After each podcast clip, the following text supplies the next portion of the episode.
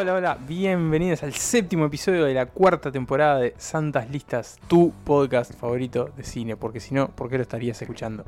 Este, bueno, este es un episodio bastante peculiar. Es el segundo episodio apenas de lo que vamos de la temporada en el que estamos los tres juntos en el mismo espacio físico y es más especial todavía porque es eh, nuestro reencuentro, digamos, desde que apareció la catástrofe, desde que la pandemia de coronavirus llegó a Uruguay y bueno, ahora parece que acá está controlado y bueno, y se empieza a flexibilizar un poco la cosa y estamos de nuevo compartiendo recinto para hablar de un tema que el coronavirus todavía no nos devolvió, que es el deporte y en concreto las películas de deportes. Así que con eso le doy la bienvenida a mis dos camaradas, compañeros, señores Pablo Estarico y Emanuel Beremerman. Bueno, Nico, un placer estar de nuevo todos reunidos acá. Me hace acordar al reencuentro post-Europa, eh, cuando hablamos de la guerra de Vietnam, ese gran capítulo de reencuentro. Los capítulos de reencuentro no suelen salir bien, así que esperemos que este vaya por la misma senda. Eh, el tema de Pique está bueno. Está bueno y hola además. Presentate, Pablo, por hola, favor. audiencia, mi nombre es Pablo Estarico, integro Santas Listas. Eh, y me gusta poder hablar de los deportes a través de la única forma que me sale y es a través del cine. Eh, una aclaración por las dudas a la introducción de Nico. Estamos juntos pero separados. Sí, sí, sí. Exacto, manteniendo Sí. la, Ahí está, distancia estoy- social. Estoy estirando mi brazo y, Y no- no, no ni siquiera- ni estamos- después que terminemos vamos a ponerle alcohol en gel a los micrófonos y, y todas esas cuestiones.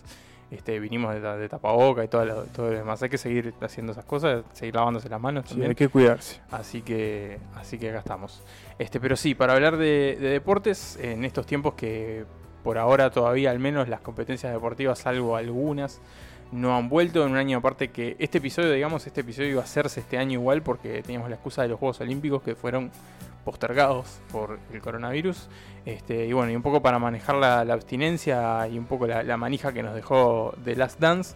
Si bien acá no, no hablamos de series, es casi es el gran fenómeno cultural de estas últimas semanas, el documental sobre Michael Jordan. Yo diría que al comienzo de la cuarentena hubo como un, un pequeño resabio de estrenos que, que fueron derecho para las plataformas, que a nosotros nos llegan tal vez eh, por vías ilegales. Eh, ahora hay como una especie de pausa, no hay como ningún gran título que digas me No. muero por ver esto, sobre todo porque están redefiniendo qué va a pasar con los cines, qué va a pasar con, por ejemplo, la nueva película de Christopher Nolan, Tenet, que por ahí leía que era como la película que se iba a encargar como de, De reabrir. de reabrir, claro, de encargarse la- de la vuelta al cine. Pero es cierto que estamos como en un, un desierto de, de producciones. Yo igual creo que lo, eh, no es tan complicado porque en realidad muchas de las películas están hechas. Netflix no para de estrenar Sí. cosas. Bueno, por ejemplo, la próxima película de Spike Lee está a un y, mes. y de ahora nomás, Netflix. claro. Sí, sí, sí. Eh, creo que- Netflix, Faili. sí. Netflix. Creo que el problema va a ser eh, cuando esté la pausa con las cosas que no se han podido filmar. Claro. Eh, pero bueno, capaz que los rodajes vuelven y demás, no importa. Lo importante es que hoy vamos a hablar de deportes y deportes en el cine. Algunas aclaraciones primero. Hay un, una disciplina, un deporte en particular que no, del que no vamos a hablar hoy, que no en esta no es una lista, es un compendio, ¿no? Trajimos el- seis películas. Formato ruleta, como le Sí. llamamos, o bueno, que podría decirse como si. Eh, Popurrí, popurrí o una presentación de película. mezcladito, Exacto. Mm, sí, sí. picadito. picadito. Salpicón. Un Exactamente. salpicón de películas, me gustó. Así que bueno, como bien decía Pablo, hay un deporte que dejamos afuera que fue el boxeo, eh, porque bueno, consideramos que no solo porque hay un montón de películas de boxeo, sino justamente por eso también eh, pensamos que puede ameritar una lista propia eventualmente. Sí, Así que yo bueno, creo que dejamos, dejamos afuera el deporte de los guantes, pero, pero hay un montón de deportes que están en esta lista, que tampoco incluye documentales, eso también optamos por dejarlo afuera. Es cierto. Que, más que allá que haya grandes el documentales. el- o sea, el género documental y los deportes ha- han estado más que vinculados Por supuesto. y han salido grandes películas. Eh, tenemos un saludo antes de ir al Tenemos un episodio, saludo, ¿no? sí. ¿Quién, Sí. Lo, quién lo quiere hacer? Bueno, tenemos dos saludos. Vos hacés el que me acabo de decir. Yo digo otro que hay que también. Dale, hacer. perfecto. Eh, bueno, uno que tenemos para mandar es el saludo a Daniela, nuestra escucha de Córdoba, que hace unos días eh, nos, nos- nos- nos escribió y nos contó que bueno, que, que- que en su ciudad, justamente Córdoba es una de las ciudades que está más complicada con el tema cuarentena, coronavirus en Argentina y que nos había descubierto eh, y que estaba bueno muy contenta de, de haber escuchado, empezado a escuchar tantas listas, así que el saludo para, para ella. Qué genial, Daniela. Y- Sí. Y, nos encantaría saber qué tipo de películas les gusta o qué tipo de listas ha escuchado y demás.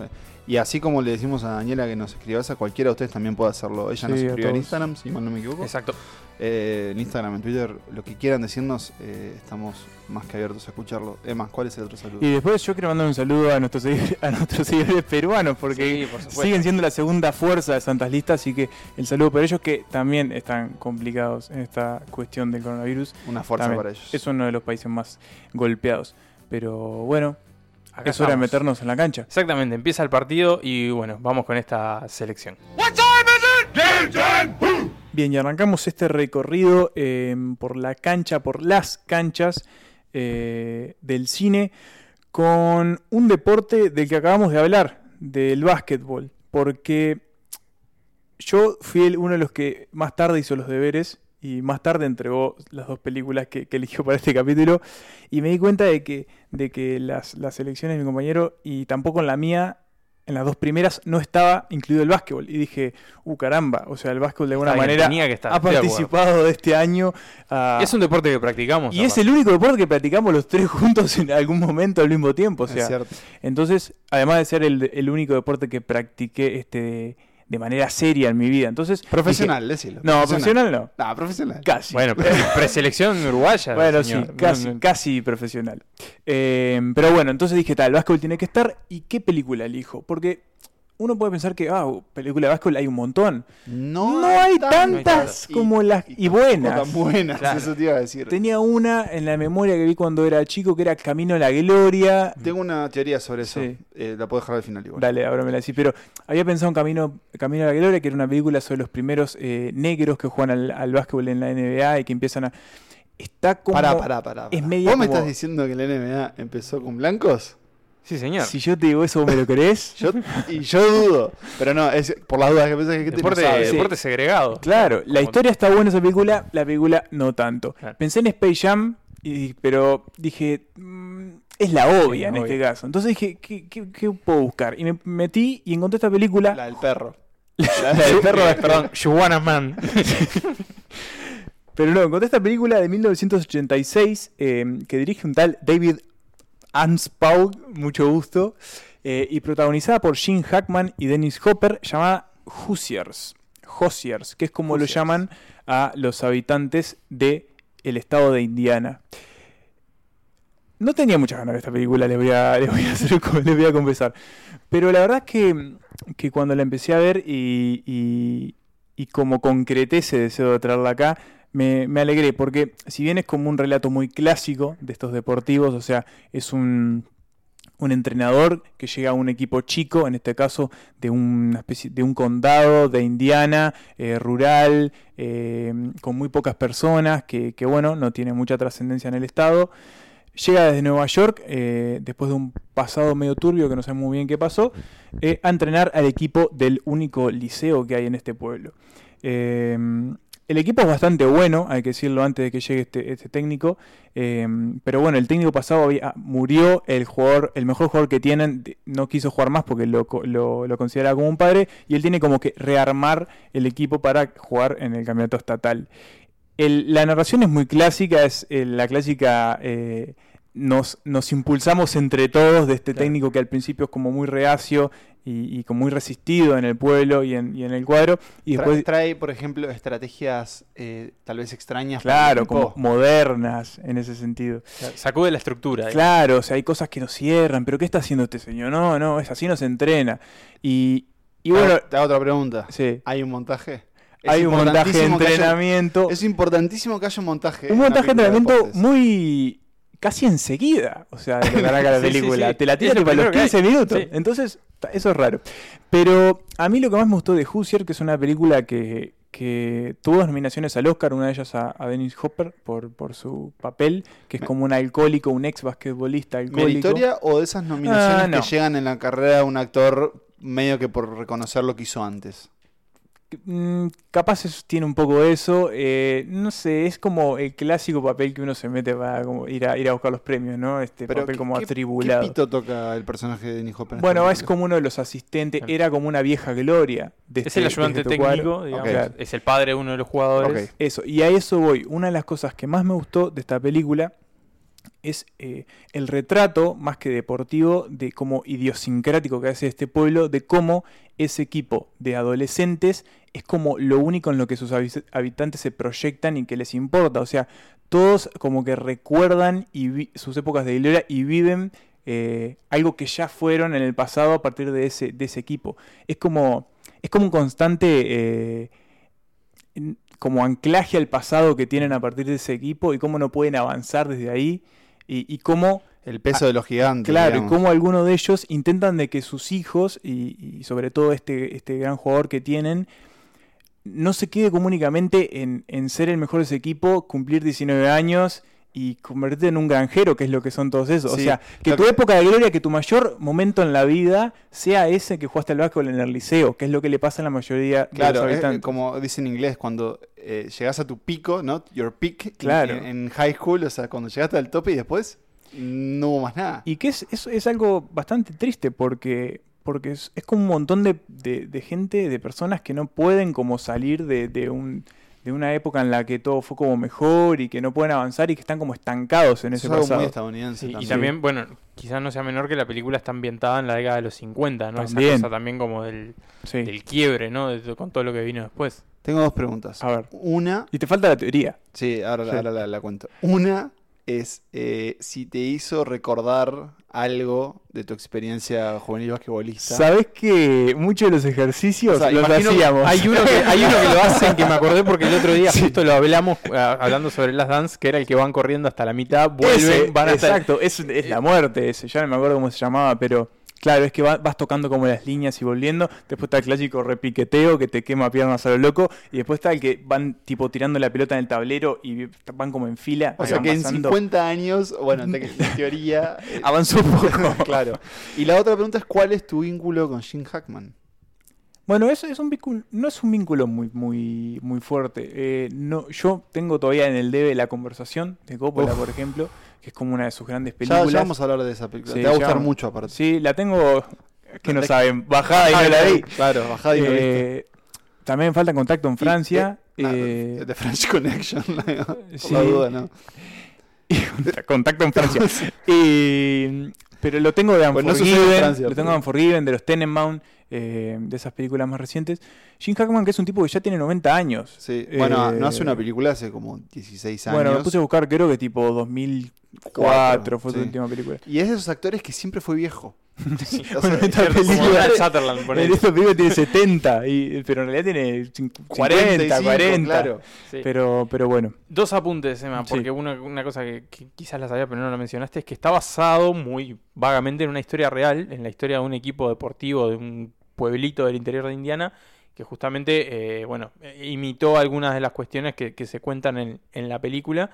Y en particular eh, pasa algo con, la película eh, con la película y con la realidad y es que en una época, por ejemplo en la época en la que se, se ambienta la película, eh, todos los equipos de, de los liceos del estado competían entre sí, entonces podía pasar esto, que un equipo de un pueblo se enfrentara con un equipo de la ciudad Claro. o con un equipo mucho más eh, a priori poderoso, y, y después cambiaron el formato y se, como que los separaron, y hay como una gran, como una gran, eh, un gran enojo en Indiana, que es un estado muy basquetbolista, Hmm. eh, que se lo dice en la película de hecho, eh, y que uno de los principales oponentes a, ese cambio fue eh, la figura del equipo en el que se basa la, la película Hoosiers, este, que también, bueno, uno viéndola desde hoy puede decir, está llena como de, de clichés o de Sí. recursos, pero en realidad fue la que los creó. En realidad todas las películas que vienen después eh, imitan a Hoosiers. Pero para el género, decís tú. para el el género, de películas deportivas. Sobre todo en este caso de eh, películas de equipos deportivos Sí. eh, de, de- de escuela. Y ¿no? del entrenador como figura paternal. Sí, y, y,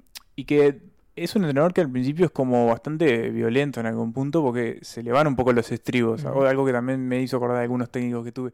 Well, those of you who don't know, my name is Norman Dale. I coached college ball for 10 years, but it's been 12 years since I've blown this, so I'm going to be learning from you just like you learned from me. I'm going to be setting up practice a little bit differently than you used to, but as you'll find out, everything has its reasons. Basketball is a voluntary activity. It's not a requirement. Any of you feel you don't want to be on a team, feel free to leave right now. Did you hear what I said? Me? Yes, you. Sure, I'm just curious to know when we start. We start when I say so. Okay, would you kind of let me know? Because I'm kind of getting All tired right, of standing. out. Out of here. Right now. You kicking me out? Yes. Don't come back until you learn to keep your mouth shut and listen. Mi teoría. Tu A ver, teoría. teoría, sí. Eh, ¿Por qué no hay tantas películas sobre básquetbol? En realidad, es verdad que las hay, tal vez no muy buenas. Pienso, y ustedes me dirán si, si tengo razón o no, siento que el básquetbol no necesita de los recursos del cine para, Para, ser espectacular. para ser espectacular. Ya lo es. Eso Es, mismo. es muy Sí. probable. O sea, no sé en el caso de Hoosiers, porque eh, no la vi, pero vos cuando ves, por ejemplo, una pelea en un ring, te podés acercar, eh, o sea, con hacer un plano de detalle, te podés ir al público, alejar. El básquetbol es tan dinámico eh, y hay tanta cosa pasando al mismo tiempo y a la vez es muy entreverado, incluso también de ver. Entonces, filmarlo no solo Sí, no es fácil. Claro, no, no debe ser nada fácil, sino que editarlo y después como que tratar de que eso tenga una coherencia y que se vea realmente como un partido de básquetbol. eh, no sé, siento que capaz que por ese motivo no hay tantas películas. Creo que no es el único deporte con el que pasa. De hecho, es parte de la teoría que tengo y que voy a plantear ahora. te la, te la- te la comparto. Me, me la Eh, serviste eh, porque es una película también que tiene como protagonista un entrenador que viene a sacudir a un equipo ya establecido y que viene a plantear sus métodos y que viene a revolucionar todo, pero en este caso fracasa. La película es eh, The Damned United, eh, la pueden encontrar en HBO Go como Maldito Nuevo Entrenador, una Sí. traducción espantosa. Maldito. En realidad vendría a ser algo así como el Maldito United, ¿no? Este, Como, eh, como el- el- los condenados United. Claro, algo en realidad ¿no? es algo así, ahí va. Este, como, el- como el condenado United, ¿no? Como el insulto al, Claro. al United. United, por, aclarémoslo, por los equipo, equipos, es que el Manchester equipo que- United. todo eso. Exactamente, es un equipo, como bien anticipa, es es más un equipo inglés, es una película inglesa. Su director es Tom Hooper, el señor que hizo ese adefesio llamado Cats, eh, el que hizo la bastante mediocre pero ganadora del Oscar El discurso del rey, eh, entre otras películas. Este, esta es su primera película estrenada en cines y probablemente sea, como lo estábamos viendo antes de empezar a grabar, probablemente sea la mejor que hizo. Esta es una película protagonizada por Michael Sheen en el rol de Brian Clough, es un entrenador, o sea, es una historia basada en una historia real, aunque con muchas licencias narrativas, como se han encargado de, de- de poner de manifiesto varios de los involucrados retratados en la película. Me imagino, Nico, los jugadores del equipo, por ejemplo. Los jugadores, por ejemplo, entre otros, incluso la familia de Clough también se ha mostrado bastante contraria a esta película, que sin embargo, eh, más allá de, de- de la ficción, genera un gran relato. Eh, y Pablo decía que el, que el básquetbol es bastante complicado de filmar, creo que en el fútbol pasa también lo mismo, que como los deportes de equipo suelen ser un poco más complicados, por además su dinamismo, y creo que el fútbol también tiene muy pocas películas dignas. Esta quizás sea una de las pocas. Eh, también seguramente influye que en Estados Unidos hasta hace unos muy pocos años el fútbol no, no existía, digamos. ni pinchaba como- ni cortaba. ni pinchaba ni cortaba, ahora empezó a crecer un poco más. Eh, pero bueno, acá aparece esta película inglesa que los ingleses saben bastante más de fútbol. Y en particular eh, de un costado de- del fútbol inglés que a mí me encanta mucho, que es en parte el ascenso del fútbol inglés, que es bastante berreta. Y en otro lado, el fútbol inglés pre-Premier League, o sea, antes de los 90, que también era bastante berreta, incluso en la primera división, que era muy físico, muy tosco, muy bruto. eh, tribunas completamente pobladas por veteranos de boina y un- Sí. con un par de dientes menos. Es que, Nico, te corto porque uno piensa, dice, bueno, ¿cómo se puede haber dado todo el movimiento o el, o el fenómeno de los hooligans en Inglaterra? Y, Y es porque salía de la cancha, se cagaban a trompadas Claro. en la cancha. Este, exactamente, ahí lo vemos. Este deporte que además el fútbol inglés es muy folclórico, en eso creo que tiene mucho de contacto con el fútbol uruguayo. Este, entonces, bueno, tiene como esa conexión ahí, si se quiere, si- eh, emocional, cultural que se le puede encontrar. Y tiene otra Y conexión. tiene otra conexión que es el señor Brian Clough, eh, fue el director técnico del Nottingham Forest, equipo que hoy navega los mares del ascenso inglés, eh, y que fue el que lo hizo campeón de Europa dos veces, y en la segunda de esas ocasiones jugó contra Nacional la Copa Intercontinental en 1980 en Tokio, que la perdió en Nottingham Forest, Nacional nomás. Este, así que el señor Brian Clough también tiene una muy tenue conexión con, con el fútbol uruguayo. Pero bueno, hablemos de, de Dam United que retrata el periodo de Brian Clough en el Leeds United, eh, en equipo que en el momento en el que se ambienta la película, en la década de los 70, es el mejor equipo de Inglaterra.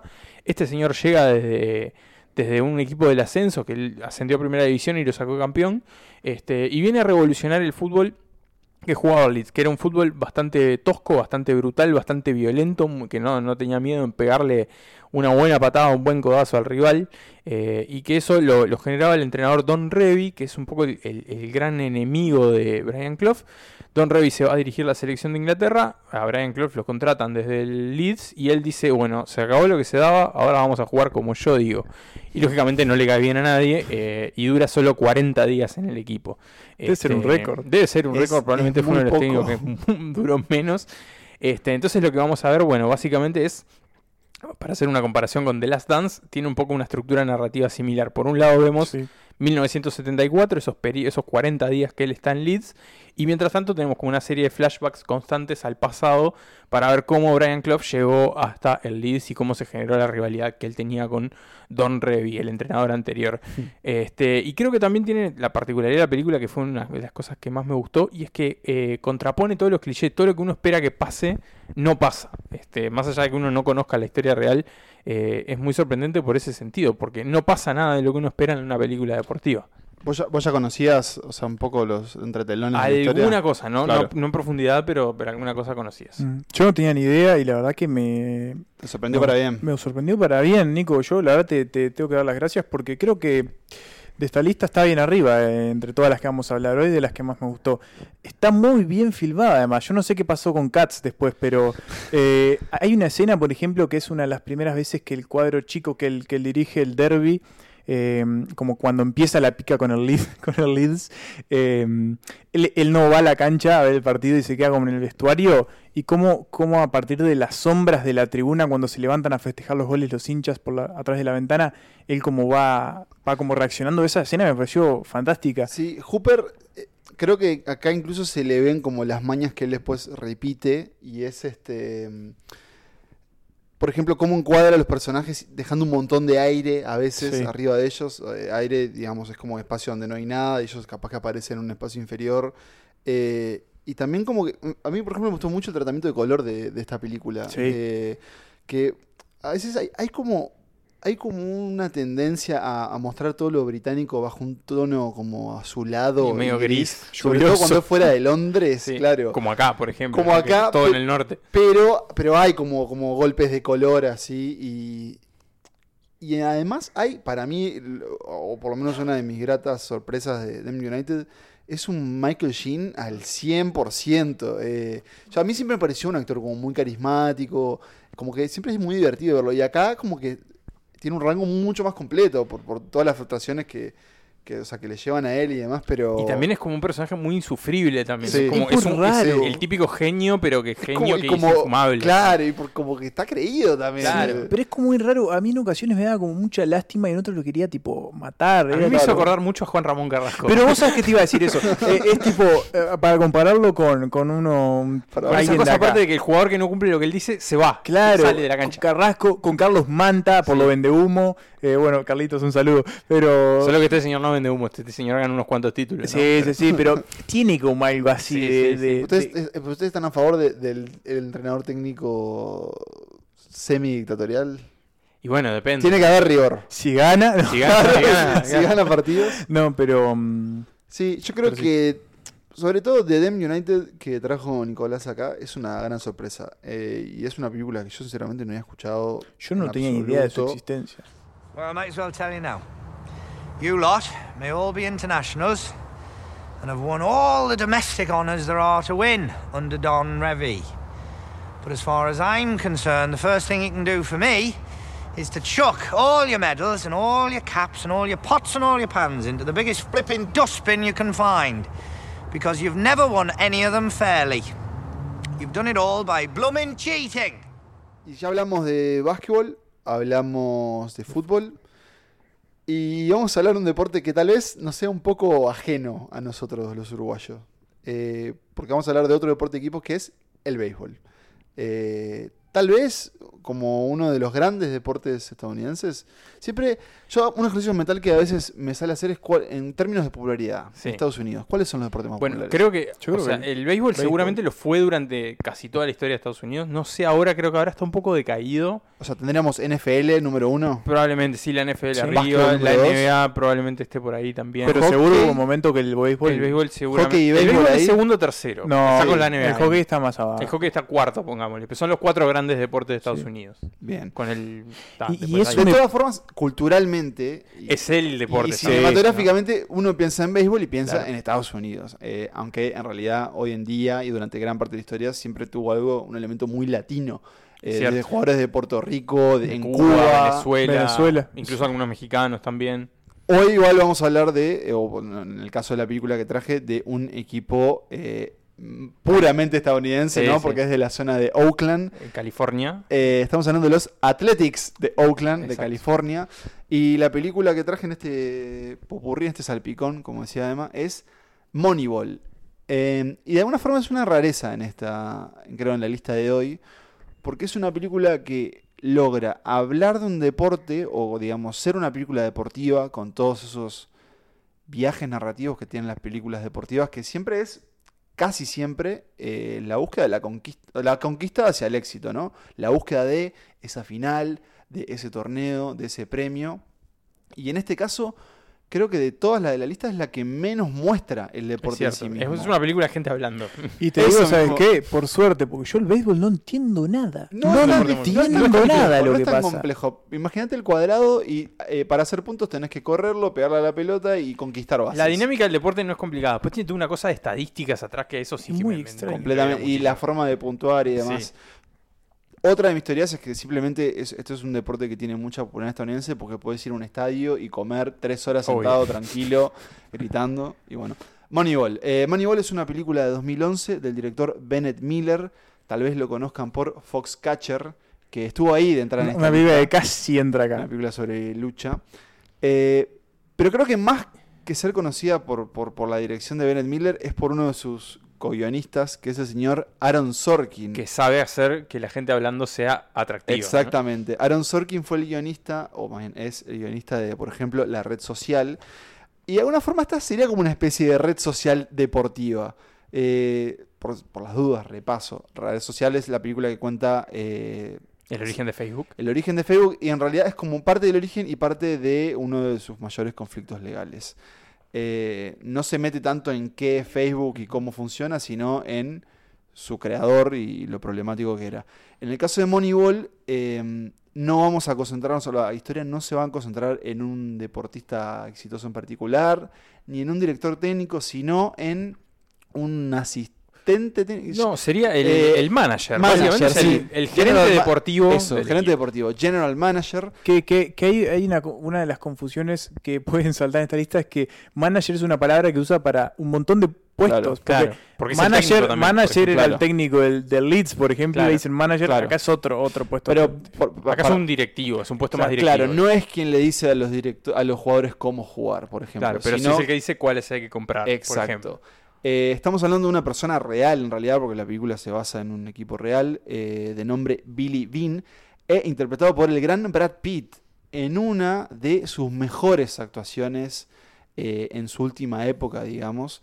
Creo que es como ya en, su carrera empieza como en ese, cuando Brad Pitt entra en ese rol más de producción, de meterse como ese lado del cine, pero cada tanto hacerse una pelicu- peliculita. Y en una de esas hace Moneyball en 2011. Logró varias nominaciones a la academia, no sé si. Eh, mejor película, Sí. estuvo nominado él también. pero no, se llevó, no se llevó nada, por eso Jonah Hill digo. también estuvo nominado. ¿Y de qué va? ¿Por qué, digamos, habla de béisbol sin mostrarlo? Porque habla de cómo Billy, este señor Billy, cambió el deporte del béisbol al implementar, a través de la ayuda de un, de un colega, luego amigo de él, un sistema de estadísticas, ¿no? O más bien utilizando las estadísticas ¿no? de datos, de analítica, para saber cómo elegir a los jugadores y cómo armar tu equipo. Eh, Ustedes la vieron por primera vez, yo la vi una sola vez también, pero me quedó muy marcado algo que adelantaba Nico, es una película. Simplemente gente hablando sucede casi siempre en las oficinas del equipo o en las oficinas dentro del estadio, ves muy poco de los partidos porque en realidad eh, Billy Bean no iba a los partidos, era como la cábala que tenía. Y sin embargo, es suma- sumamente atrapante. Es una película larga que capaz que tiene algún momento un poco más, más abajo, pero, pero que cumple con, con, yo decía antes, con los ritmos eso de la película deportiva de, bueno, tenemos que llegar a, a la, a la final, el equipo arranca muy abajo, todos los, mejo- todos los mejores jugadores se van y él tiene que armar el equipo nuevo con, con nada de dinero. Claro. Eh, y ahí es cuando, bueno, se Empieza- topa con este sistema. Exacto. ¿Alguno se anima a explicarlo? Ah, me estás matando. Eh, no, pero es, eh, claro, es tipo... eh, O sea, está ¿qué, el qué personaje- en la búsqueda de esos jugadores, digamos? En lugar de que contratar. parecía tan revolucionario. O sea, en lugar de, de guiarse simplemente por los criterios eh, más deportivos, ¿Cuánto le visibles, pegaba claro, o cuántas bases conquistado? tomado, mirar básicamente como contraponer, eh, ahí va, sus estadísticas y los méritos que tenía, eh, más allá de que pudiera tener algún defecto. O sea, el mercado por ahí lo consideraba defectuoso porque tira raro o porque tiene tal lesión, pero y por lo tanto eran de, de valor de mercado muy porque ya baratos. es medio veterano. Porque ya es medio veterano, pero en realidad tienen unas buenas cifras. Entonces, eh, en lugar de tener eso. una gran figura, puedes contratar varios jugadores baratos que te dan lo mismo. Claro. Es un poco ese sistema. Sí, sí, sería eso. y tiene la particularidad, me puse a hacer un poco de investigación. Sí, te metiste, te metiste profundamente en, en el mundo deportivo de Oakland. Exactamente. Oakland tiene una Pará, particularidad. perdón, te Sí, interrumpo ya, porque dale. eh, quiero empezar ya la campaña para llevar a Nicolás a Oakland. Es una ciudad que le ha dado mucho a nivel musical, a nivel Cierto. cinematográfico. Era musical que salió. Y Straight Out of Compton no es ahí. No, es Ah, de Los Compton. Ángeles, Los Perdón, Ángeles. Los Ángeles. Ah. Bueno, pero igual, no, igual, sí, no. Igual sale la campaña, Ah, sí, un tour Ah, California. estaba vamos pensando en Black Panther, capaz. Ah, Black Panther sí. Eh, sí.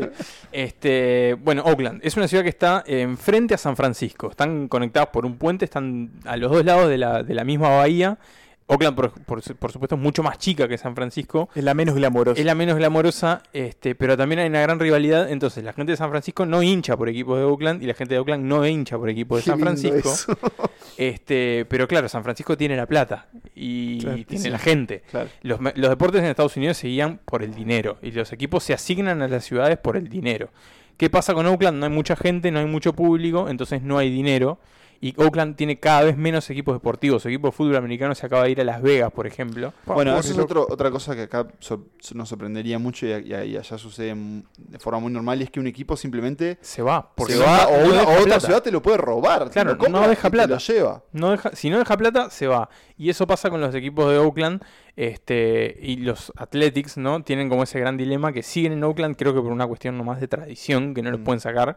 Este, pero pasa eso, y quizá que tiene mucho sentido que transcurra ahí porque es una ciudad con un mercado chico y por lo tanto que no puede salir mucho de, de su presupuesto y siempre termina perdiendo con Nueva York o con Boston o con los, eh, los demás equipos de ciudades más grandes Chicago, que obviamente White tienen Sox. otros presupuestos y manejan otros, otros mercados, ¿no? Pasa Claro, eso. Y entonces, ¿cómo? Se nota mucho ese vínculo entre el dinero y el deporte que pasa mucho. Claro, y, y parte como del gran desafío que tenía Billy, este señor Bean, era cómo hacer, cómo tener un equipo ganador sin, sin tener plata. Claro. Eh, ¿Lo logra? Bueno, vean la película. Un, un- un- para mí un- uno de los, de los grandes elementos es el guion, eh, que tiene como ese toque de las películas de Aaron Sorkin, que tiene a gente hablando muy rápido, es como muy dinámico.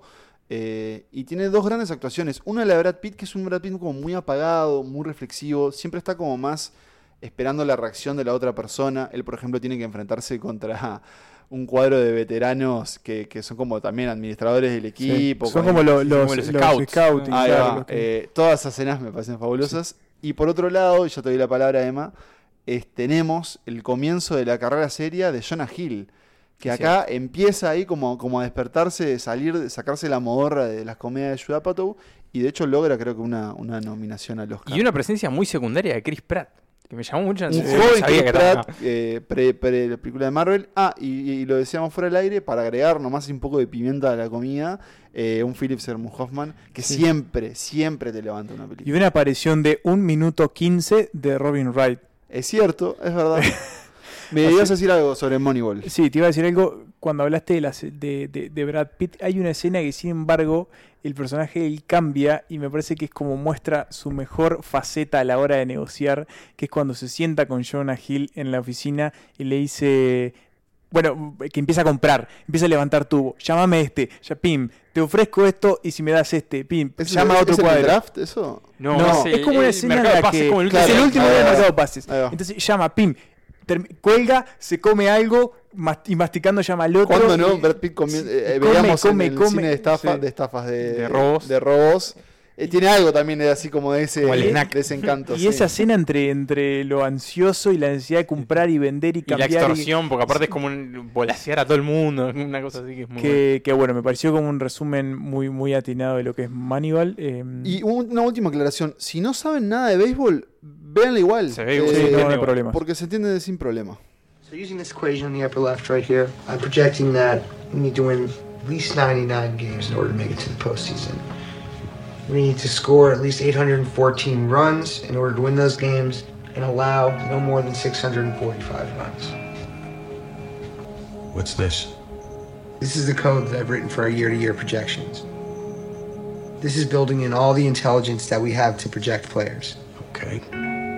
It's about getting things down to one number. Using the stats the way we read them, we'll find value in players that nobody else can see. Y así como veíamos que hablamos recién de una película de Bennett Miller que, aunque tiene muy pocas películas, podríamos decir que se decanta hacia el lado del deporte.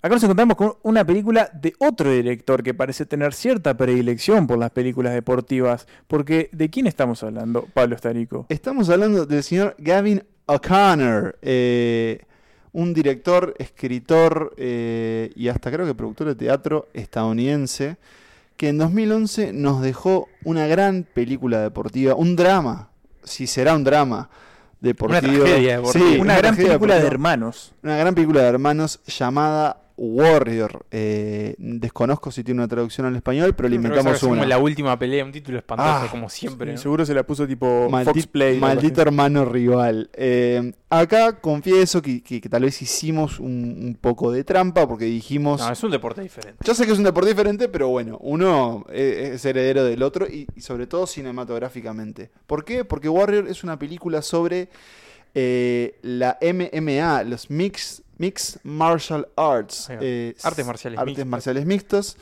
también conocido como ese deporte en donde, en donde dos cristianos se dan de bomba adentro Dentro de una jaula, dentro del de- es El un octágono, hexágono, de oct- octágono. octágono, hexágono, sí. No, eh. A una de esas figuras geométricas es literalmente una jaula y donde se permite no Todo, solo, claro, no solo pelea- eh, no solo pegar con los puños, sino también Sí, patadas. lo único que está penalizado es el homicidio. Sí. Bien. Y bueno, sí, tiene sentido porque se acaba la, se acaba la pelea. Eh, pero así como, como nos estamos riendo de esta previa de Warrior, lamentablemente no hay nada de risas casi en, en este drama. ¿Por qué? Porque, bueno, Emma lo adelantaba. Es un drama sobre dos hermanos que, válgame Dios, son los dos peleadores. Eh, No te puedo creer. ¿Por qué me atrajo mucho Warrior que yo no le había visto? Yo tenía muchas ganas como de, de- de empezar a completar el cine de, de Tom Hardy, que parece un actor fascinante y me fascinan mucho las decisiones que toma en su carrera, eh, sobre todo ahora que acaba de salir Capone. ¿Estamos para ver Capone? Estoy para verla, estoy para verla. Sí, sí, le damos una oportunidad a Josh Le damos Trank. una oportunidad a Capone. Sí. Bien. Eh, pero hace mucho tiempo cuando él todavía, tal vez, esta película, esta película, esta película es del mismo año que Inception, ¿no? Do- no, 2010 2009, es Anterior, Inception. es posterior a Es posterior, un año después. Yo diría que Inception, el origen, es como la presentación de Tom Hardy, eh, por lo menos a nivel Sí. global. Por lo menos creo que es cuando yo dije, Sí, ¿quién es este señor? ¿no? Eh, y en el caso de Warrior, es él coprotagoniza con el señor Joel Edgerton, que nos cae simpático, ¿no? Me parece un tipo interesante. Sí. Ha dirigido películas. ha Eso- hecho Ahora como- está más concentrado a dirigir. Es un gran tipo. Y, y es también muy gran en- socio de, de Jeff Nichols. Sí, que es un director que nos cae muy bien. Eh, australiano él, ¿no? Compatriota de, de Hugh Jackman. Y acá, Y en realidad, los dos. Tom Hardy, Tom, ¿no? Podríamos editar la noche. eh, Tom Hardy es inglés. Y acá los dos, en realidad, hacen de dos personas de Pittsburgh. Dos hermanos que cuando comienza la película nos damos cuenta que han estado distanciados eh, por motivos muy trágicos, la muerte de un miembro familiar importante, y han tenido vidas muy diferentes. Uno eh, se convirtió en un marín, ¿no? Del, del- un US Marine. El otro es un profesor de, de física o química, no recuerdo. Física. De física. Y está casado con, do- con dos niñas. Ambos tienen un padre ex alcohólico que eh, al parecer, eh, bueno, fue como el gran responsable de una infancia muy jodida. Y digo al parecer porque en realidad un poco lo que hace la película de Gavin O'Connor es, deja mucha sutileza y tratar de, o sea, no llena todos los agujeros. Es como que a medida que vamos viendo la dinámica de estos personajes, vamos entendiendo, bueno, ah, estos están así porque algo que pasó de tal forma. O bueno, deja mucho lo- a la imaginación. Pero bueno, ¿por qué es una película deportiva? Porque hay un campeonato de Mixed Ma- Martial Art, artes marciales mixtas, en donde los dos van a terminar y, spoiler alert señora, se van a tener que enfrentar. Una salvedad, Pablo. Hay un tema. El premio de este campeonato es la guita. Mucha, Mucha guita. guita. Y los dos la precisan. Allí voy. Porque toda película deportiva, y esto medio que lo dijimos la otra vez, o por mí, por lo menos las buenas películas deportivas, lo dijimos la otra vez con la película de robos. En el cine de robos, los robos no solo representan el dinero, representan algo más, trascender algo más. Y en las películas deportivas, ganar el campeonato, el partido la final, no es solo ganar, hay otras cosas de fondo. Y en el caso de Warrior tenemos dos personas, como dijo Emma, que lo necesitan, lo necesitan ayer necesitan el dinero. Eh, uno está en una situación económica muy complicada, el otro medio que tiene como unas cuentas pendientes eh, a raíz de su pasado militar. Y eso creo que está muy interesante porque al tener dos protagonistas y si bien no, se, no es que se sepa que se van a enfrentar, pero si uno ha visto películas sabe que van a terminar Sí, enfrentándose. obvio. A ver, estas películas, yo creo que en algún punto siempre sabemos que el equipo que estamos siguiendo va a llegar a la final. Claro, pero en el caso de Warrior, yo la verdad, mm, y no les voy a decir, digo, ¿quién va a ganar? Porque la Bueno, cosa está muy Sí, peleada. sí, sí. Eh, Y mientras se cae el mundo afuera de la grabación, Pablo, íbamos sí. a jugar un partido vasco que está claramente suspendido por esta tormenta. Eh, por las dudas grabemos esto de nuevo que todo perdido.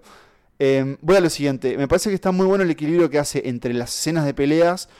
Que a ver, no diría que son las mejores escenas de pelea. Me parece que, por ejemplo, Creed sobresale Ah, no, en ese sí, sentido. sí. No dejan de ser muy como muy adictivas de ver, pero por lo que es el deporte, que es muy violento. Claro. Pero me parece que está muy bueno el equilibrio que hace entre la, como la vida personal de ellos y, y el drama que tienen. Y dos actuaciones, y en particular la- es como un Tom Hardy como muy sufrido, que maneja muy, Muy bien los silencios. Hay una escena que es el encuentro de ellos después de mucho tiempo eh, en una playa, playa. Playa. que está increíble como, como los dos dicen sin decir. Y me parece que es una película que va como creciendo, es una película larga, además Sí, de me sorprendió horas. cuando le di play que durara más de dos Y horas. tiene como un arranque normal. como muy gradual hasta que llega el torneo, que es un torneo, eh, a ver, para poner un ejemplo, a, a lo Dragon Ball, ¿no? Eliminación directa. Sí. Este, que, Matar ahí se larga todo y ahí, Sí. eh, ahí despega definitivamente. Y es muy interesante también el trabajo físico de los dos, porque por ejemplo Tom Hardy está muy inflado, es casi como una especie de Baby Bane, ¿no? De... Ah, vale aclarar, Tom Hardy no usa máscaras en esta No, película. se le ve No, toda la cara. Eh, no tenía el fetiche todavía. Y es como, como muy inflado, como muy, muy ogro, muy osco. Y Joel Edgerton es un poco más como atlético del, Claro, del Es que, físico. es que eso es lo que quería, lo que le quería decir, que a mí una de las cosas que me, me parecen que es como muy eh, interesante de esta película es cómo eh, el, el aspecto físico de ellos como refleja su persona y la manera de pelear. Claro. Incluso el de Nick Nolte ahí que está, que es el, el padre de ellos, Sí. que está como todo también como, Sí, Claro. como grande, ¿no? Como Él, era un más- luchador. tosco. Pero por ejemplo tenemos a Tom Hardy que es como una especie, una bestia, eh, es todo fuerza bruta, y, y él es también así como persona, porque es un loco Mm. impulsivo, enojado. Y después lo tenés a, a Joel Edgerton, que es como muy técnico, Más como muy cerebral, m- claro. medido, mide todo, y también en el ring es así. Entonces, Y está además, bueno claro, hay mucho de lo, de lo que se dice sin decir, por ejemplo, cuando, cuando ellos tienen que pelear. Y vos sabés que ellos como hermanos ya se pelearon recontra mil veces, porque además los dos entrenaban, los dos peleaban. Entonces siempre hay mucho más que, que los golpes y la pelea en sí. En, en breve, un breve resumen, Warrior para mí fue una gratísima sorpresa. Creo que es una película que fue ganando de a poquito como más reconocimiento. eh, y me dieron ganas de ver lo último de Gavin O'Connor. Es que eso, yo te dije y te introduje con, con la, la particularidad de que Gavin O'Connor es un director que está, se inclina hacia estas películas porque tiene dos películas más deportivas, este señor, y una casi entra en esta lista. Porque mencionala, mencionala. una de ellas es Miracle, El Milagro, una película sobre hockey sobre hielo de, de una final de los deportes, eh, los Juegos Olímpicos de Invierno entre Estados Unidos y la Unión Soviética, que yo recuerdo con mucho cariño porque es esas películas que mi madre me alquilaba cuando estaba enfermo, cuando era chico. Y, y después tiene una muy reciente, de este año, 2020, con Ben Affleck, que es una película de básquetbol. Se llama The Way Back. No la vi, así que no sé si. Creo que está. Tiene- ya está en plataforma. Creo que es decente. Sí, creo que no está mal. eh, agarra a Ben Affleck en un momento como... De regreso. ¿no? De regreso, además como es la película sobre un entrenador que es alcohólico, Ben Affleck es alcohólico, entonces puede ser interesante. Me lo imagino como un Hoosiers Sí. moderno de alguna forma. So you, you won't forgive me, but you, you forgave Pop.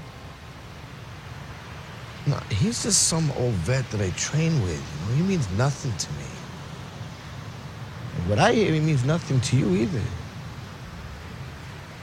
You got balls talking about forgiveness.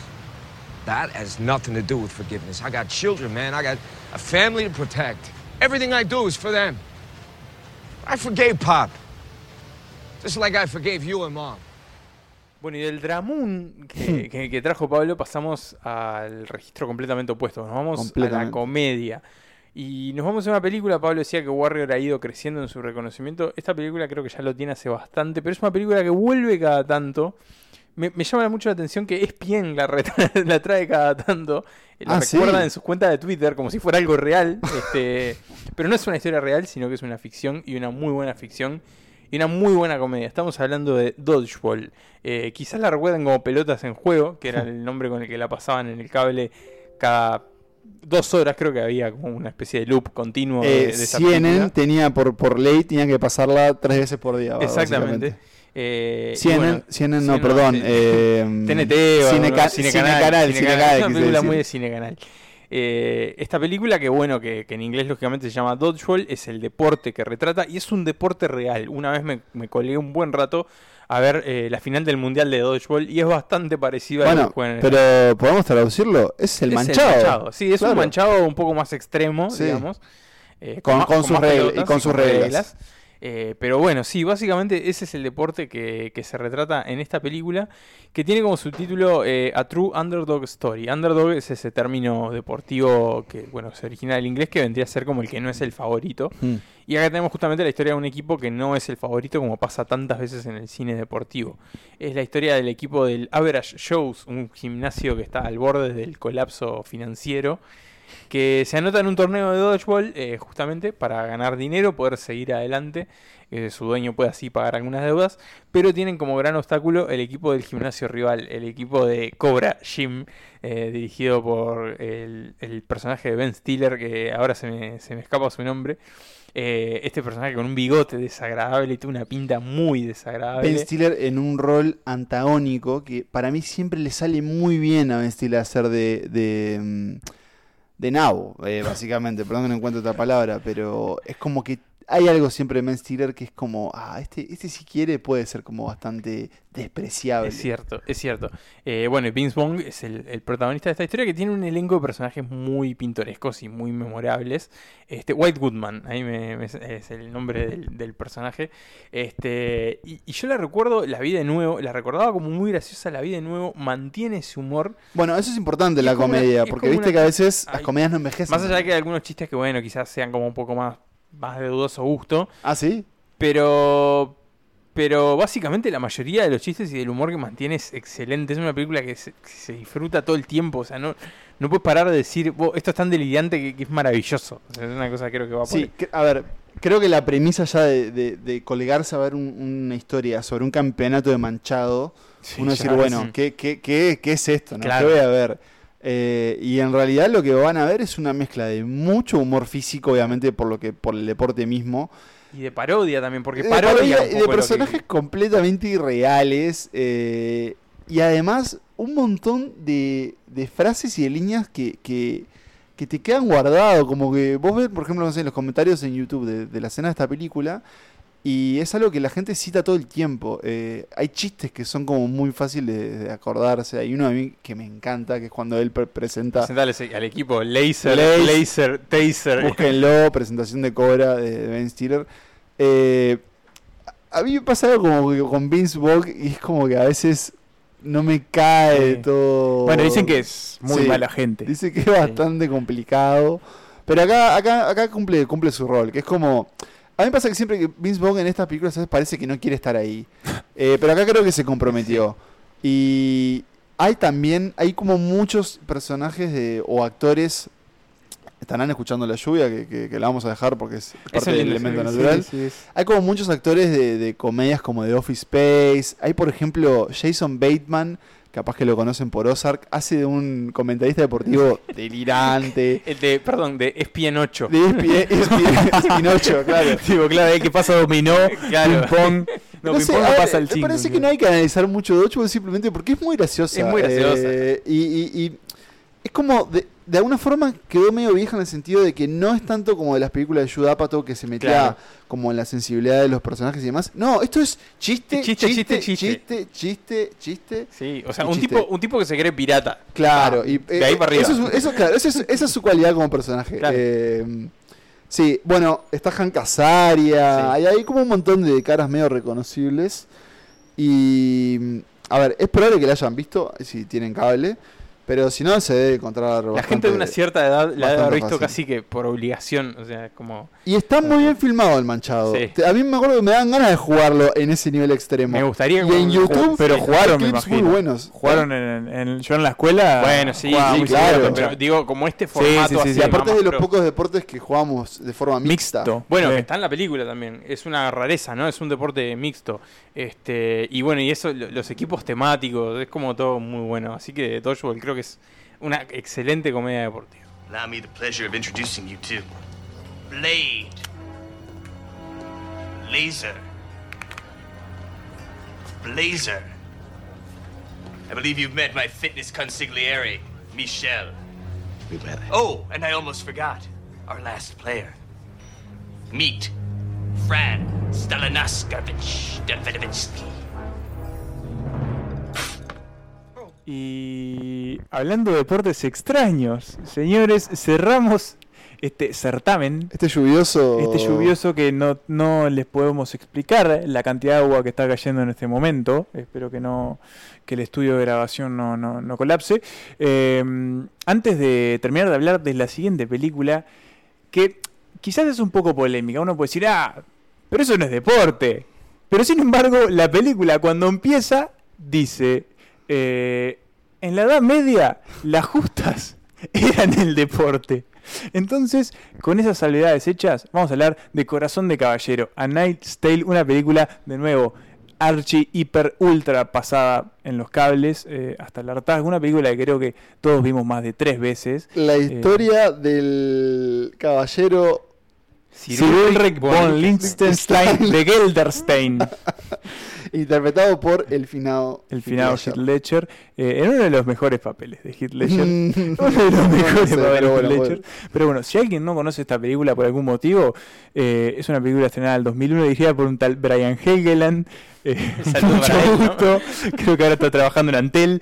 Eh, que bueno, básicamente, como dijo Pablo, cuenta la historia de un joven escudero que trabaja para un caballero que dedica su vida a ser caballero y a competir en justas, eh, que un día se muere en una de las justas, se muere, se muere No, cagando. se muere cabalgando, se muere como de viejo, ¿no? Claro. Y esto no se es un adelanto porque es la primera. es la primera escena primera de la película. escena de la película. Entonces, ¿qué hace este joven escudero que se llama William Thatcher? Eh, claramente es un hombre que no tiene ningún tipo de alcurnia en su sangre, eh, pero aún así, con sus con, a, a regañadientes de sus amigos y compañeros, Escudero decide adoptar la identidad de Sir Héctor y competir en el último torneo justa que le faltaba. ¿Qué pasa? Se da cuenta que es muy bueno para la justa. bueno. Que es muy bueno para la justa. ¿Podés explicar por las dudas cómo, en qué consiste la justa? La justa. Cla- eh, Te canta la justa. Sí. Clases que intensivas de justa. Eh, en la justa tenemos una especie de vallado en el medio de. vallado perpendicular eh, en el medio de un campo de arena. en el que dos caballos con sus respectivos jinetes van a enfrentarse, van a casi colisionar. Cada uno Sí, de un de lado. un lado, De y un lado de la valla. van a, uno va a tener que tirar al otro con una especie de lanza de madera. Eh, el eh, la justa consiste de tres asaltos. Eh, bueno, tenés que tratar de ganar los tres asaltos. Y si tirás al otro el caballo, te quedás con el caballo además de ganar. Básicamente eso es la justa. eh, que bueno, más allá de las incontables eh, licencias eh, Históricas, que se toma esta película, tiene algo de verdad. Digamos que es una película que empieza con gente eh, cantando, We cantando Will Rock You, We ¿no? Will Rock You. es, es un, es, deporte, los torneos de justas eran Claro, un- sí, un- sí. algo eh, real en la Edad Media. eh, en general, ahí se, se como que se demostraba también las aptitudes. este, Emma, no eh, des más vueltas, no más vueltas. ¿Por qué te gusta Corazón de Esta Caballero? película, porque es, es una. Le voy a decir, eh, no sé quién utiliza este término, pero lo escucho mucho. Es una pasada. Es una La película es una pasada. Eh, vamos a hacer una confesión. Muy extremadamente también, ¿no? entretenida. La volvimos a ver hace poco. La volvimos a ver hace poco. eh, no estábamos en las mejores condiciones cuando la empezamos a ver, pero Discutimos inicialmente, vos no estabas, Yo no Nico. estaba. discutimos si Discutimos porque película. Emma me decía que la película arrancaba con We Will Rock You y yo le decía, no, no, no. esto tiene que ser una escena final. Mirá si iba a arrancar con esta terrajada anacrónica, dicho y hecho. y, ter- y perdón, Y termina con con, We, Are, AC/DC. We Are the Champions. No, con ACDC Sí, termina. está Con que- Pero en el medio pasan We Are the Champion, aparece Golden David. Bowie. eh, pero bueno, es eso. Tenemos la, eh, el, el- el ascenso de este escudero, de este plebeyo que se, se oculta bajo la identidad de Sir Ulrich von Liechtenstein, empieza a competir en justas, porque él no ganar. es un caballero Él no real. es un Para caballero. un caballero necesitas papeles y necesitas un linaje. Eso, no lo puede hacer. Él, sin embargo, logra falsificar todo esto gracias a la ayuda de Datazo Geoffrey Chaucer, que es el hombre real que escribió los cuentos de Canterbury, y uno de los cuentos de Canterbury es el, la fuente para esta película. O sea, la persona que escribió originalmente esta película está dentro de la película. E interpretado por el señor Paul Bettany, Paul Bettany. que eh, aparece el 50% de la, película en bolas. Eh, a mí esta película me encanta, es muy graciosa, está llena de clichés y escenas que no tienen Obvio. nada que hacer. Porque además es una comedia romántica, ¿no? Más allá, Es- más que película deportiva, es una comedia es romántica parte con- con elementos deportivos. Es parte comedia romántica, es parte de una historia heroica con un, Claro. con un relato muy sencillo de, de la construcción del héroe y en parte es una película deportiva porque cumple con todos los, los requisitos. Tenemos desde el- escena de montaje. la es escena- la Rocky de las justas. Escena de- Eso, escena la de escena de montaje. Eh, de entrenamiento. Tenemos el equipo que él forma para ganar, en el que se incluye una Herrera. Tenemos eh, las victorias, tenemos una derrota en un momento crucial. Sí. Eh, tenemos ese Hay un rival. Hay un hay rival. rival a vencer. Tenemos ese camino de- de- del que logra como impulsarse a través de... de- Y, y tenemos también algo que, que está muy bueno, tenemos un recorrido por diferentes eh, canchas de hacer, Claro, ¿no? sí, Diferentes tenemos las, de las París, algunas que son un poco más este, Más rurales. barreras. Y tenemos tremendos product placement, por ejemplo el de Nike en la armadura, Sí. eh, que completan una galería de anacronismos enorme. Y en realidad lo que más tenemos es emoción, porque la historia de William Thatcher es una historia emocional. eh, cuando la estábamos viendo nos llamaba un poco la atención de cómo muchas de las escenas se arrastran siempre un poquito. Y digo, cortala, cortala, cuando- cortala ahora. William se fue y quedó la Herrera con otro, van cinco minutos Sí, más. sí, o sea, charlan. no es una película que dura dos horas. Y son como siempre, son como escenas, este, como hasta medio teatrales, por incluso por, por el nivel de producción que maneja la película, que no llega a ser tan tipo, uh, están, están en la media. Claro. No, no, la gente, toda la gente está como muy bien físicamente, ¿no? Eh, muy bien de la cabeza están todos. o sea. Todo parece, pa- es- se, se asimila más a una de estas, de estas ferias medievales. Claro. que, que a un, que a un punto de un lugar verídico. Pero de todas formas no importa, porque, ¿por qué? Porque la pasás bien. Claro, no la ves por- Y- por historia. Claro, obviamente. Y hay una cosa, y hay que decirlo, al menos para mí es así, las justas están impresionantes. La- Las escenas de justas sí. son impresionantes. Aunque vos me dijiste el otro día que siempre es la misma. O sea, para mí siempre la misma. cómo está contado, varias cómo está veces, contado es siempre igual. Pero bueno, y, Y- tiene una de las pocas escenas, no pocas, porque muchas escenas me hacen llorar, pero en esta película hay una escena que me hace llorar, Es- es que es el es reencuentro entre Con el padre. Con el padre. Y Emotivo. tiene, y tiene en realidad, y está en el afiche, tiene a Heath Ledger como muy carismático. eh, obviamente la película además cobra un valor al saber que él está muerto. eh, Y él está ahí como, como que es imposible no hinchar por, por William. Y, y porque para que gane la justa, para que siga siendo amigo, es amigo de sus amigos. que Es amigo de sus amigos, eso es Y muy para que consiga el corazón de esa doncella que él quiere Eh, de Jocelyn, de Lady Jocelyn. proteger. Eh, Que para mí no- que no- Emma, Emma, cuando lo estábamos viendo, me decía que él recordaba una escena en donde ella eh, le, le reprocha que él es pobre. Creo que no, no sucede eso. Que. La, la imaginó, la, la imaginó. imaginó. Yo imaginaba que sí, como que le echaban cara a su pobreza, pero no sucede.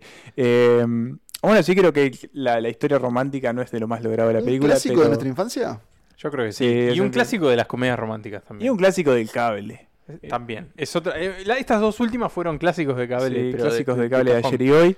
eh, muy entretenidas. Y bueno, ese, ese ha sido nuestro. Con Corazón de Caballero, esta película del gran Brian Helgeland. eh, termina nuestro Besito, recorrido por las canchas. Por las canchas este, cinematográficas. You can't even joust. Well, most of it is the guts to take a blow, to strike one. Guts I have. And technique? I have a month to learn that. Besides, the sword. Name a man better with the sword than I. In the practice ring. You know of noble birth. Well, so we lie. How did the nobles become noble in the first place, huh? They took it at the tip of a sword. I'll do it with a lance. A blunted lance? Oh, no matter what. A man can change his stars. And I won't spend the rest of my life as nothing. ¿Qué aprendimos de nuestro salpicón de deportes? Mm, lo dijimos un poco al principio. No es un género que haya dado obras maestras, pero sí que ha dado grandes películas y casi siempre muy entretenidas. Exactamente. Eh, Y que lógicamente se nutre mucho de la realidad, ¿no? De Claro. historias reales. Y, y creo que también se empezaron como a, a borrar los límites entre el espectáculo y el deporte, porque el deporte empieza a cobrar el factor Claro, como hoy, espectáculo. hoy el deporte es eh, espectáculo. totalmente. Y acá entonces la película se puede como nutrir de eso. Repasemos eh, uh, las películas que trajimos hoy. Bien, eh, bueno, vamos en realidad más Por que el orden de las vamos que por, por mencionamos. las que trajo cada uno en realidad. Sí, dale. Eh, bueno, Manuel presentó la primera, justamente igual de la que abrió esta ronda, que fue Hoosiers, la película de, de básquetbol, y cerró con Corazón de Caballero, con el deporte elegido como las justas, este, esta, este híbrido. Ay, es que la justa termina siendo. La justa es lo que te da más puntos. Y Pero arco también y hay duelo de espadas, de espada- claro. arco y flecha, hachas. Hay de todo, hay ¿eh? de todo, hay de todo, hay como varias disciplinas. Son como los Juegos Olímpicos medievales, Sí. una cosa así. Eh, bueno, Pablo presentó Warrior, esta película sobre artes marciales mixtas, y también nos trajo eh, Moneyball. Moneyball, la película sobre béisbol protagonizada por Brad Pitt, la de los Oakland Athletics. Y bueno, y mis películas elegidas fueron Dodgeball, eh, justamente sobre ese deporte que parece ficticio pero es muy real. Y la primera fue... Hay grandes, perdón, hay grandes videos en YouTube. Hay grandes videos en YouTube, pueden uno verla. después y después uno que se hace un, uno se manda un escorpión, o sea, le tiran la pelota por abajo y salta. Salta, es buenísimo. Increíble. es ¿lo buenísimo. viste? Vean las finales de los mundiales que son increíbles. Canadá, Estados Unidos. Canadá, Estados Unidos. Sí, Gran final. Tremendo. Y bueno, la primera película que presenté fue The Damned United sobre fútbol, el fútbol de toda la vida, no esa cosa que se llama fútbol americano. El fútbol y yo. El fútbol y yo.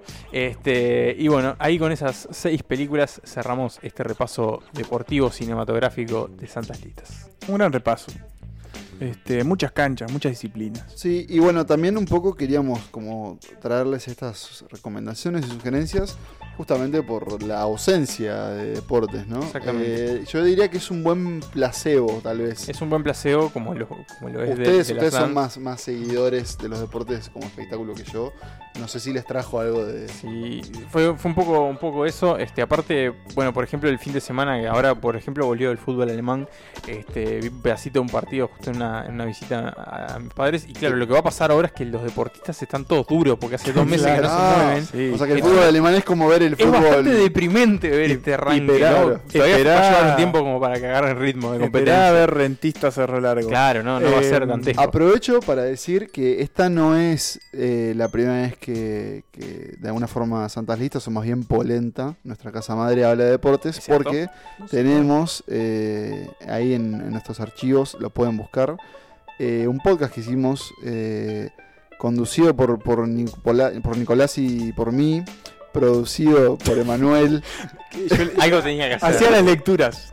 Las lecturas es cierto, es cierto. pero la lectura fueron todos los capítulos. Sí, Claro, Es señor. verdad, es verdad. ¿Cómo, ¿Cómo te olvidas de las cosas? Eh, estoy, estoy hablando de fútbol para tontos. Eh, básicamente una Sí. Y una, una aparición estelar de el Emi en un partido. Es cierto, es verdad, Fuimos a la cancha. porque el, el fin de la temporada fuimos a la cancha. Básicamente Fútbol para Tontos eh, es Nicolás enseñándome sobre fútbol, porque antes no sabía nada, ahora sé un poco más. Sabes un poquito más. Eh, mm, ¿Volverá una forma de Fútbol para Tontos en otro formato? Quizás. Quizás. Nunca lo descartamos. eh. No lo sé. descartamos. Pero bueno, por lo pronto toda la temporada está ahí. Está ahí y lo que sí va a volver, por supuesto, es Santas Listas dentro de un par de semanas con un nuevo episodio muy especial. Esta vez es un poquito diferente lo que vamos a hacer para el próximo episodio. No es nada que no hayamos hecho ya. Imperdible episodio. Pero, pero sí tiene como una. No es algo habitual, no es algo que hagamos No. siempre. Es un episodio imperdible. Digamos que nos tiene muy entusiasmados. Exactamente. Este, y bueno, con este repaso deportivo, el reporte también puede ser que vuelva eventualmente a Santas Listas. Como ya le dijimos, dejamos fuera el boxeo sabiendo que eventualmente le podemos dar una Sí, lista. vale la pena una Y lista retamos boxeo, a ¿eh? cualquier otro podcast uruguayo a un partido de lo que sea. De lo que sea. De Si es básquetbol, mejor. Es porque básquetbol, mejor. de armado. Si hay que al fútbol, jugamos de ping-pong, Santa Listas. Lo que quieran. En cualquier cancha. Lo que quieran. De de justas, de justas. De justas. Conseguimos tres caballos y estamos ahí. ¿Cómo te ves por una justa? Eh, se me Hemos suicida, yo se lo me veo, ¿eh? complica, sí, estoy. No sé si lo va a ver me venir. complica el tema de la visión, de ver como si la lanza viene para la cabeza o para el pecho, pero. Pero nada, yo estoy. ¿Está? ¿Está? Está. Es cuestión de entrenar. Sí, Como si algo aprendimos esta película, montaje. Tenemos que tener un montaje. hacemos un Sí. montaje y estás pronto. Sí, sí, sí. Este, así que bueno. Aprendemos en la marcha. Exactamente, siempre se puede aprender en la, en la marcha. Así que Bueno, bueno, así. un placer de termina. estar acá de nuevo, 2-3. Sí, Exactamente. Un placer. eh, Esperamos que se pueda mantener y que no haya un- una segunda ola. Sí, sí, sí. así que no sé, así que bueno, pero sí, un placer de verdad.